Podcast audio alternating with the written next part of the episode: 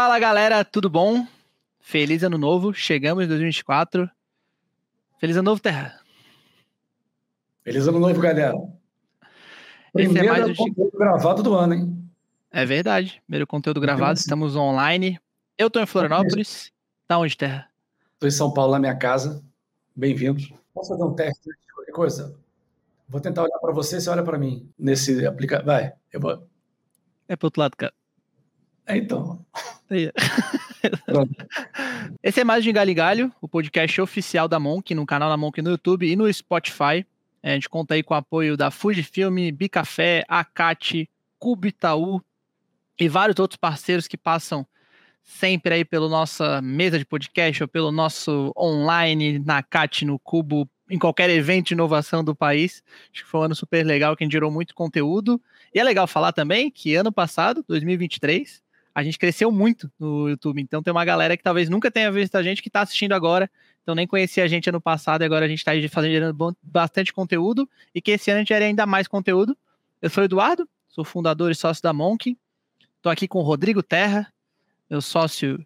Sócio do Edu, diretor de negócios e estratégia da Monk. Então, como estamos começando o ano, isso foi uma pauta das reuniões de Monk e os clientes têm perguntado, a gente veio falar aqui sobre tendências de marketing e inovação é, para 2024. Acho que a gente vai falar um pouquinho mais sobre marketing, o que, que o mercado está falando, e hoje está muito junto. É, então, a gente vai trouxe alguns pontos do que a gente imagina, de que são nossas apostas, do que também o mercado está falando que 2024 será o ano. Certo, Terra? O que, que você acha aí? Como é que são as suas apostas e o que, que você viu no mercado 23 que você acha que vai mudar para 24? Eu acho que é o óbvio para começar a inteligência artificial, né?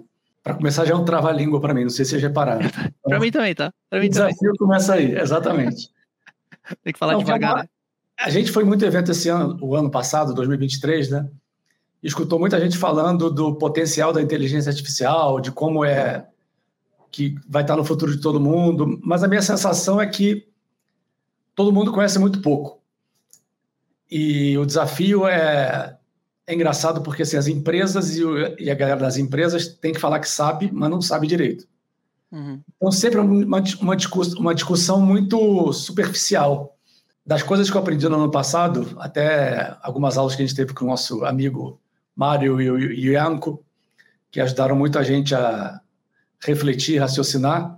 Eu acho que está tudo ainda muito começando, como faço um paralelo com a energia elétrica no, há décadas atrás, né, talvez e a própria internet. Que todo mundo sabia que tinha um potencial grande, todo mundo sabia que ia conectar muita gente, mas a gente não tinha noção, de fato, da mudança na nossa vida que aquela, que aquele no, aquela novidade ia ter. A internet começou em 94, 95, dessa forma mais comercial que a gente conhece. E eu lembro que no, no começo era site, site e e-mail.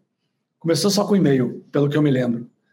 E os sites eram muito simples, mas para a gente eram muito modernos. Então, qualquer coisa que a gente vai ver de inteligência artificial hoje, provavelmente daqui a dois, três, cinco anos vão ser ridículas. Mas a gente tem que se acostumar e tem que trabalhar para evoluir. Uma outra coisa que eu, a partir disso, né, de, de ser uma base para muita coisa, como eu acredito que seja, a gente tem que pensar muito mais em como criar plataformas para rodar nesse ecossistema do que como só buscar, como a gente está acostumado no Google, no Chat GPT, as melhores referências e eventualmente criar alguma coisa em cima disso. Isso eu acho que é uma utilização ínfima da, da inteligência artificial, como o e-mail foi no início Sim. do no e... boom da internet.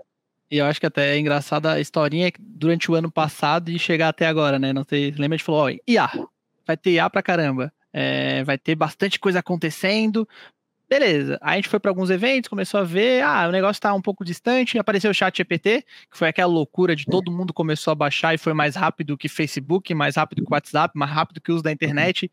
Todo mundo quis participar, falou, opa, gostei disso. Mas por enquanto era só o Google, né? Ah, é como fosse, como é que é? Você até usou uma frase, né? É, o propósito do Google é organizar a, a internet. A informa, é, organizar a informação na internet. Né?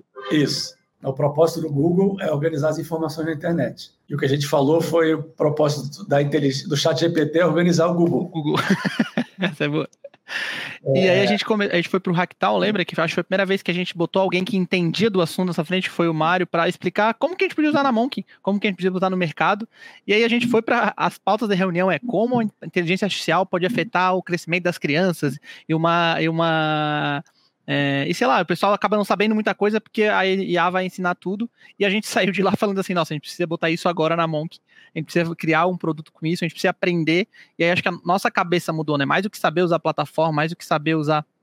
É, do que usar de fato as ferramentas, a gente mudou e falou: ó, isso não é mais uma dúvida, sabe? Isso não é mais um negócio que não vai. Isso vai ser real e a gente tem que aprender.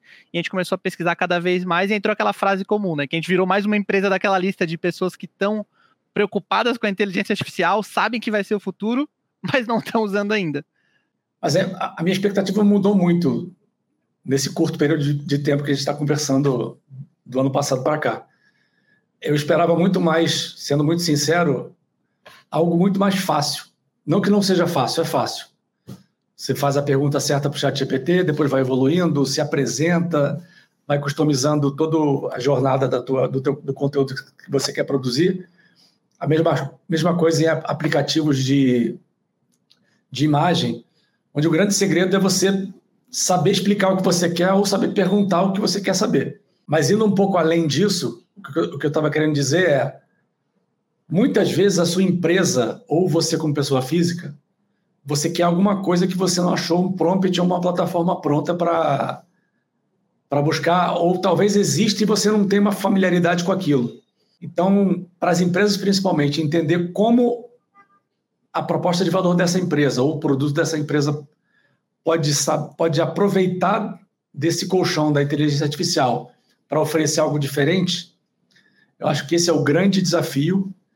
Deve também ter um, uma dança de cadeiras ali dentro das empresas para saber quem é o responsável, né? TI, obviamente, cria as conexões, entende como funciona e disponibiliza de certa forma para a empresa, mas o marketing precisa rodar muita coisa, o produto precisa rodar muita coisa, o financeiro, enfim. Qualquer é. assunto é assunto para IA. E se eu fosse apostar em algo nesse começo, e pelo que eu li isso daí, acho que o primeiro ponto vai ser a produtividade, né? Acho que mais do que criar grandes campanhas é a produtividade. Então hoje é muito fácil. Você pega um arquivo ali no Google, num documento, um relatório, sobe no chat GPT pago e pede para ele tirar informações, pede para criar uma planilha em cima do que você criou de material, pede para inventar avatares para responder uma pesquisa. É, e coisas pequenas, assim, a gente até viu com maneira que ele escreveu, escreveu à mão, tirou uma foto, falou, transcreve para mim, e começou a transcrever até com as anotações. Então eu acho que essa produtividade, eu acho que no primeiro momento é o que mais vai fazer diferença. É, e aí quem não usou, acho que muita gente escuta, escuta, pelo menos eu converso direto com uma galera que nunca nem abriu o chat GPT ou usa só para fazer coisas básicas. É, começa, sei lá, faz um teste, paga um mês e vê como muda, sabe? De começar a pedir para criar imagem, pedir para criar para fazer uma planilha, jogar uma planilha lá e pedir para ele transcrever. Então eu acho que no primeiro, minha primeira aposta é, e aí não é só para marketing, né? Eu acho que é para todas as indústrias, é a produtividade. Eu acho que daí desde a pessoa que nunca usou até quem é muito especialista vai usar para o mesmo fim, que é aumentar a produtividade. E quem puder usa a versão 4 do Chat GPT, porque faz muita diferença. A gente fala, não, isso aqui tá bom. Não, não tá bom. É muito diferente.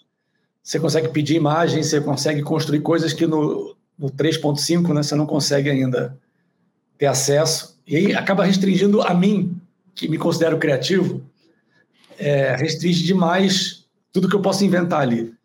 Então, se puder, não é caro, é 100 pratas, né? 100 reais, 100 reais, dá 20 dólares, né? Por mês. É, vale a pena. Vale, vale. É, Pô, eu tô. Eu dei de presente de Natal pro meu irmão. Ah, é? O pedido dele, é. Então, legal. Meu aniversário, legal. aniversário é dia 18, tá? Daqui a uns não, dias. Não. Eu dou outro presente pra ti. o... E aí, outra. O que, que você acha que é outra tendência aí pra 24? Eu acho que a gente pode fazer talvez um conteúdo, e vamos fazer, tá marcado já, é verdade, um conteúdo só sobre inteligência artificial para o marketing. E aí eu acho que vai, vamos abrir tela, vamos buscar, que é um material que a gente está trazendo para o Academy também, então fiquem ligados que vão teremos novidades em 2024, e essa é uma que a gente vai falar bastante, vamos falar bastante de IA. Que outra aposta, Terra, você tem aí de tendências de marketing para 2024? Eu acho que uma coisa que está se consolidando lentamente, mas que vai estourar esse ano, espero que esse ano, são as comunidades. É... Todo mundo tem uma comunidade dentro do seu WhatsApp, né? É engraçado que todo mundo pensa, quando pensa em empresa, quando pensa em marketing, fala, não, comunidade é um negócio enorme. Não. eu, de certa forma, trabalhei bastante, você sabe disso, com o mercado de, de infoproduto. E o infoproduto é você estabelecer uma relação com um grupo que tem potencial de comprar algo que você tem de característica sua ou de produto para vender. E geralmente esse grupo de pessoas quer coisas muito parecidas. Ou aquele produto que você quer vender, ensinando um dentista a usar um, uma técnica específica. Você acaba juntando 500 pessoas, mil pessoas interessadas naquilo. E nesse mundo de infoproduto, um dos segredos para você evoluir com o conteúdo, mas também você manter a recorrência do pagamento ou um, o grupo por um tempo maior é criar uma comunidade. Pode ser no WhatsApp, pode ser no grupo no Facebook, diferentes outras alternativas, para os próprios alunos irem conversando entre si e para o especialista, que pode ser a marca nesse novo cenário, e provocando informações, buscando, fazendo questionários para pegar mais informação, ou simplesmente lendo aquilo para buscar insights. A pessoa não quer então, sair dali, né? O... Tem um dado legal que eu trouxe, que 28% do, das empresas que tem uma comunidade aumentam a retenção, que eu acho que é o ponto mais importante que você falou, né? A pessoa troca ideia, ela não quer sair dali, ela quer continuar uhum. pagando porque ela está tendo muito benefício. É, e eu acho que levando isso para influenciadores, para empresas, você ter aquele grupo fechado que pode ser o close friends, mas entre outros que a gente está pensando aqui, vai fazer muita diferença. É, a gente está até pensando em fazer um grupo da Monk para interessados em, em conteúdos específicos que a gente vai segmentar e vai aprofundar a discussão. E a gente aposta muito nisso nesse, nesse ano. Tudo que a gente fez deu certo nesse ponto, né? Até entrar em comunidades, né? Como Ou gente... ser ferramentas para comunidades, né? Exatamente. Dá um exemplo aí. Uhum. Senão... Oi? É, é, ficar... existe, existe uma comunidade que é o Corporate Rebels, que são vários heads de, de inovação, que a gente fez um conteúdo para uma série de conteúdos, que são os vistos mais vídeos, acho que é a série mais vista do nosso YouTube em 2023. Quem quiser conteúdo rico sobre inovação corporativa, sobre cultura de inovação, sobre carreira no mundo de inovação, é super legal.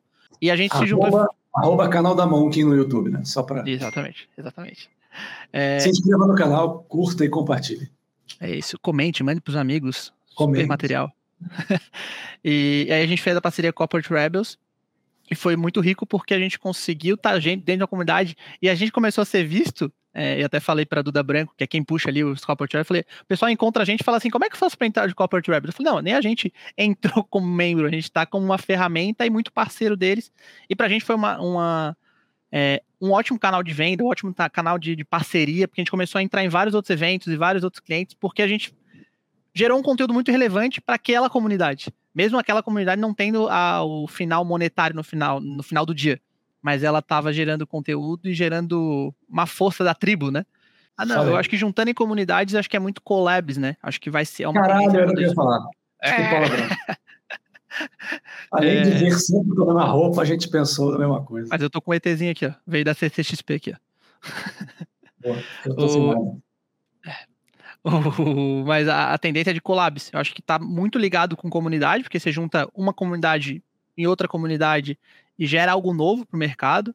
Então acho que a gente tem várias parcerias aí, acho que aí é quem que fez algumas parcerias legais agora a Van está sempre fazendo com alguém, acho que é legal, e pegando clientes de alguém.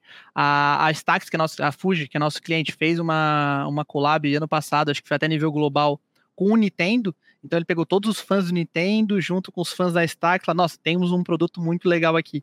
E, e é, é uma coisa fácil de fazer, né? Porque é algo novo que puxa o mercado. Então, sei lá, Monkin pode fazer uma collab com uma empresa de bananas, sabe? Com a bala de banana lá tem uma coisa que quebra muito paradigma. É porque, assim, collab, eu estou entendendo que são coisas entre duas marcas, né? Ou duas pessoas, ou o que a gente imaginar. Só que tem um outro uso dessa palavra, que é colaboração, não cocriação, né? Que eu acho que é uma coisa que eu aprendi muito nos últimos anos e que não envolve dinheiro, envolve um melhorar o produto e a reputação do outro. Então, a gente, no, no final do ano passado, retrasado, a gente estava. Tinha um, um, caso de duas empresas de varejo que estavam contactando a gente. A gente já estava atendendo uma, e a outra procurou a gente para conversar. E a gente voltou para essa uma que a gente já estava atendendo e falou: pô, essa empresa B procurou a gente. E a resposta que a gente teve, que eu nunca imaginaria na vida, vindo no mercado de publicidade, de marketing, é: eu falo que eu trabalho com inovação aberta. Eu não seria inovação aberta, não poderia usar esse selo se eu bloqueasse você de trabalhar com um concorrente meu. E o próprio grupo, grupo dos Corporate Rebels, você tem concorrentes ali conversando sobre novidades e afins, e eu acho que esse colaborar é o que vai mudar, de fato, vai virar a chave do planeta. Quando as pessoas entenderem que não é uma relação financeira, que é uma relação ganha-ganha, porque por mais que eu seja seu concorrente, Edu, e eu te ensine tudo o que eu faço, vamos lá, eu sou uma marca enorme, você é uma marca menor, e eu vou falar, Edu, vou te ensinar exatamente o que eu faço, da hora de acordar até a hora de dormir e como é que fica rodando durante a noite. Todo mundo faz do seu jeito. Por mais que eu pegue o livro de receitas e faça, leia como ela é feita, eu vou querer botar um pouquinho mais de sal, eu vou querer mudar um pouco mais de pimenta. E isso vai fazendo a evolução do negócio. Então, collab é uma coisa muito importante. E eu acho que todo mundo ganha, né? Quando faz uma collab, os dois ganham audiência um do outro, os dois ganham mais reputação, mais alcance, que é muito legal. Divide a audiência, né? Divide, é, não, soma audiência. Isso, isso soma audiência. Isso. E trabalhar de forma colaborativa também é muito importante. Então a gente faz isso. Volta e meia a gente tem uma dúvida, eu ligo para um amigo meu em outra agência, eu, eu converso sobre isso e isso acontece para mim também. Isso é novo, né? Oi? Isso, isso é novo, né? Isso é, é novo. novo. Antes é era, é não, eu vou fazer aqui no meu pedacinho, mas hoje o mercado. Quebra paradigma. Você tem que ter coragem de achar que o outro não vai te roubar. Não é sobre roubar, é sobre melhorar. Sim. Eu acho que o mundo seria muito melhor se a gente confiasse no outro ou não, mas que se abrisse para colaborar. Né? A pergunta que muita gente faz quando a gente vão contratar a gente, ah, a gente já tem uma agência aqui, tudo bem por vocês trabalhar com outra agência? Pô, legal pra caramba, a gente consegue fazer coisa junto, pensar em novas ideias e fazer mais barulho. Sim. E aí, o que, que você mais tem de tendências para 2024? É, eu venho acompanhando esse mercado há um pouco mais tempo que você, né? Um pouquinho mais. É... E uma coisa que eu, que eu desde do, do, da vinda da internet de fato, quando saiu só de site, virou redes sociais, uhum. começou a ter uma fragmentação muito grande de audiência, né? Então você fala muito com os grupos de interesse que você tem hoje. E eu vejo marcas hoje, até essa é uma notícia do Doritos que fez um, um pacote de coentro, que começa a mostrar que num mundo globalizado, onde muita gente gosta de muita coisa, tem muita gente que gosta de coisas polêmicas como o coentro. Então, se você lança algo diferente, você vai ser o primeiro a lançar. E você imediatamente tem a empatia e a procura das pessoas que gostam muito daquilo, que pagam não qualquer preço, mas pagam muito para ser os primeiros, para poder dizer que foram os primeiros, e vão continuar consumidores fiéis de uma marca que traz sempre novidade. Então... E, de quem, de quem não, e quem não come coentro, ele ganha pelo menos uma risadinha e fala assim, ah, boa ideia, sabe? Pelo menos um awareness ele vai ter, né? Então o Doritos deve custar lá fora, vou chutar alto aqui, uns 5 dólares. Né? Esses primeiros 500 exemplares que saíram, 500 é, produtos, já tem gente comprando por 580 dólares. Caramba! Então imagina você pegar um Doritos de coentro e pagar 2 mil, quase 3 mil reais eu vejo muito o aproveitamento de marcas que entendem que não precisam falar com todo mundo, que é um desperdício de dinheiro, de tempo, de organização, de tudo, e começam a entender dentro do universo delas o que, que tem muita gente que eles podem oferecer um produto diferente, ou até o que tem pouca gente que eles também podem oferecer, oferecer um produto diferente, mas com custo mais alto. E testar muito, né? Aquele que a gente sempre fala do test and learn de startup, tem muita empresa grande, careta, que fala que faz, mas não faz, né? No final das contas, tem um diretor que aprova e quando dá errado, tem um vice-presidente que demite. Então, essa eu acho que faz muita diferença. E, e, e, acho que a coragem entra muito, acho que o coentro é um bom exemplo, de falar com a audiência, sabe? Acho que assim, é um tema que as pessoas falam na internet de coentro, que não gostam de coentro, então eles estão vendo ali as trends, lançaram um produto para o mercado falar ainda mais. Então acho que até faz parte de entender o que está sendo falado, conversar com o público e acho que isso é antigo, né? Isso já, já virou antigo. Acho que desde que eu entrei no marketing há vão fazer, vão fazer oito anos, Terra. Já é bastante tempo, tá? Bastante tempo. desde que entrei no marketing, é, de, hoje é muito mais o que o consumidor quer do que o que a empresa fala que é para ser, né? Isso já está antigo. Mas cada vez mais eu vou que antes eu conversava com a minha marca, no, com os meus clientes, com meu, uma audiência. Hoje eu talvez eu tenha que criar produtos para a minha audiência, né? É um pouco, um pouco maior do que só conversar. Sim. É porque para fazer de fato não é fácil. Todo mundo fala, ah, vou fazer. Eu estou esquecendo o termo aqui que eu usei no final do ano, a gente usou no final do ano passado, daqui a pouco eu lembro. Mas eu acredito muito nessa tendência de, de marcas grandes entendendo, fragmentando o seu próprio público e começando a atender esse, esses, esses pedacinhos que podem ser pedações. Né? Aí a pessoa fala, ah, mas vou gastar mais dinheiro, vai ter que ter mais equipe mas muitas vezes o que você economiza de processo, economiza de marketing, economiza de outras coisas, acaba se compensando. Mas, de novo, é uma tendência que eu acredito, mas tem que ver funcionando. Boa. É, acho que tem uma, uma, uma legal que já é tendência há bastante tempo, mas continua sendo algo que vai estourar esse ano, que são vídeos curtos, né? Acho que o TikTok tá aí, o Reels tá aí, todo mundo tá com vídeos curtos hoje. E um ponto muito legal é a questão da produção, né? É, acho que aí você pode trazer muito isso, que era produções milionárias e tal. Hoje, um influencer com celular em casa fazendo uma trend vai chegar em muito mais milhões de pessoas do que um a marca X fazendo uma campanha super bem feita para a campanha. Então, é, acho que próprio algoritmo do TikTok, próprio público está querendo consumir coisas diferentes, não aquela campanha publicitária. Qual a tua opinião sobre isso? Você que viveu aí o mundo de internet, TV e agora tá esse mundo louco de Como mídia correr. social. É. Como correr. E o celular já grava em 4K hoje. A produção falou aqui. Então hoje até a qualidade, que é um negócio, não, o celular é fraco. Hoje o celular ganha 4K.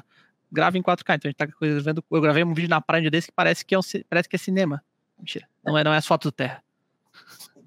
Mas pegando o gancho do que a gente estava falando antes, sobre fragmentação.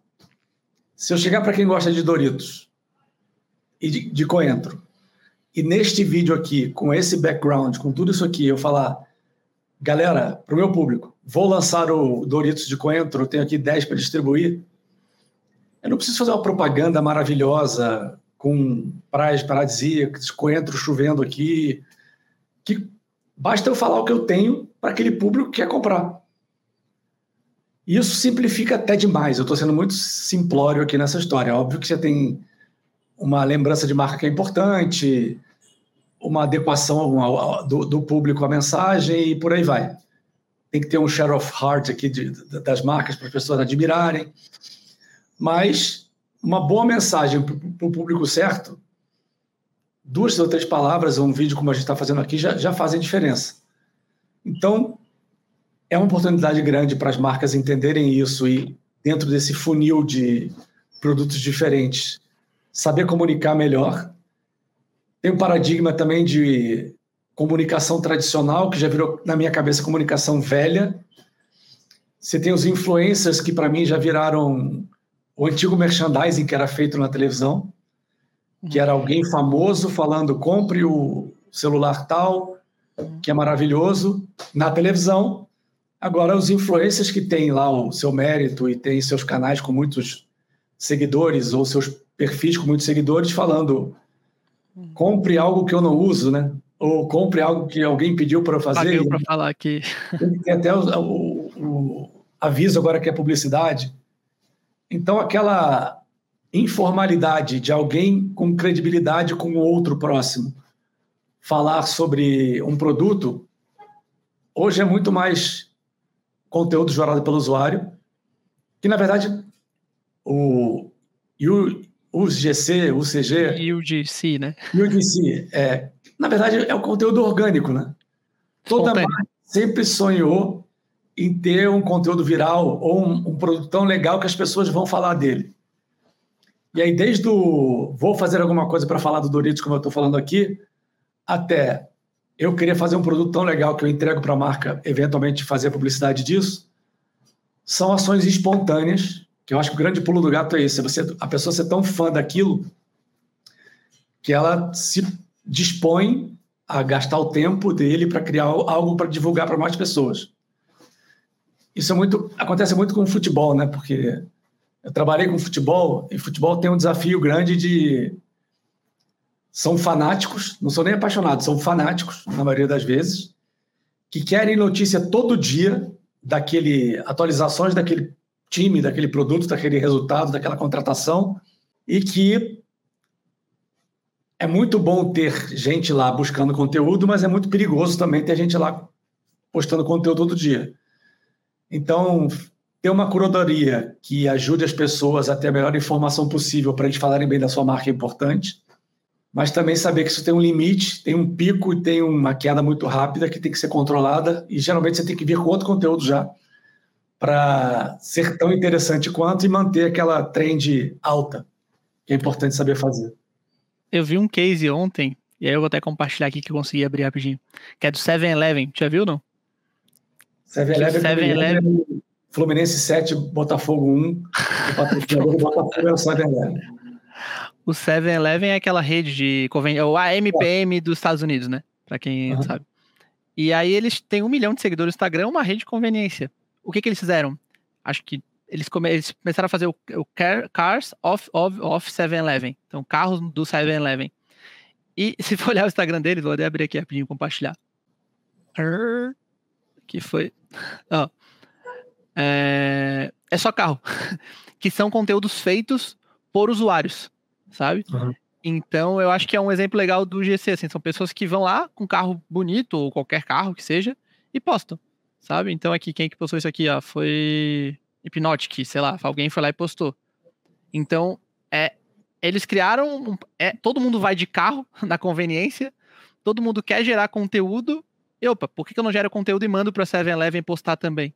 Então, Exatamente. assim, em nenhum lugar aqui tá falando assim, nossa, tem promoção na pizza do 7-Eleven hoje. É totalmente um conteúdo relevante, que traz uma autoridade para o negócio e que quem cria o público é o usuário, é o fã. Então, assim, talvez até a pessoa tô na dúvida em qual, é, qual lugar vou. Vou lá que eu tiro uma foto do meu. do meu. do meu carro ah. e posto. Que é um exemplo legal de UGC, eu acho que é, é espontâneo, sabe? E aí, até o Bruno perguntou, né, qual é o futuro do, do marketing de influência.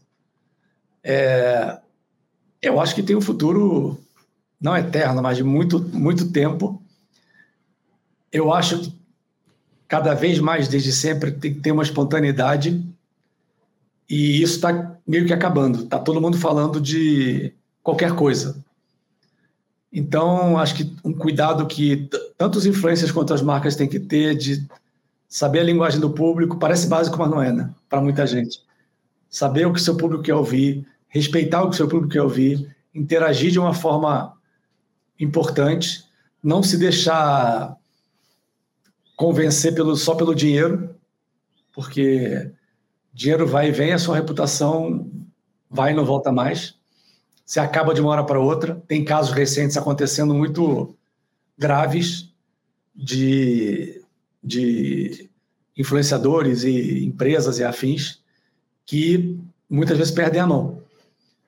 Então, use muito pelo que ele se propôs no início, né? Que é gente que tem a ver com a sua proposta de valor, falando de produtos que tem a ver com a proposta de valor deles.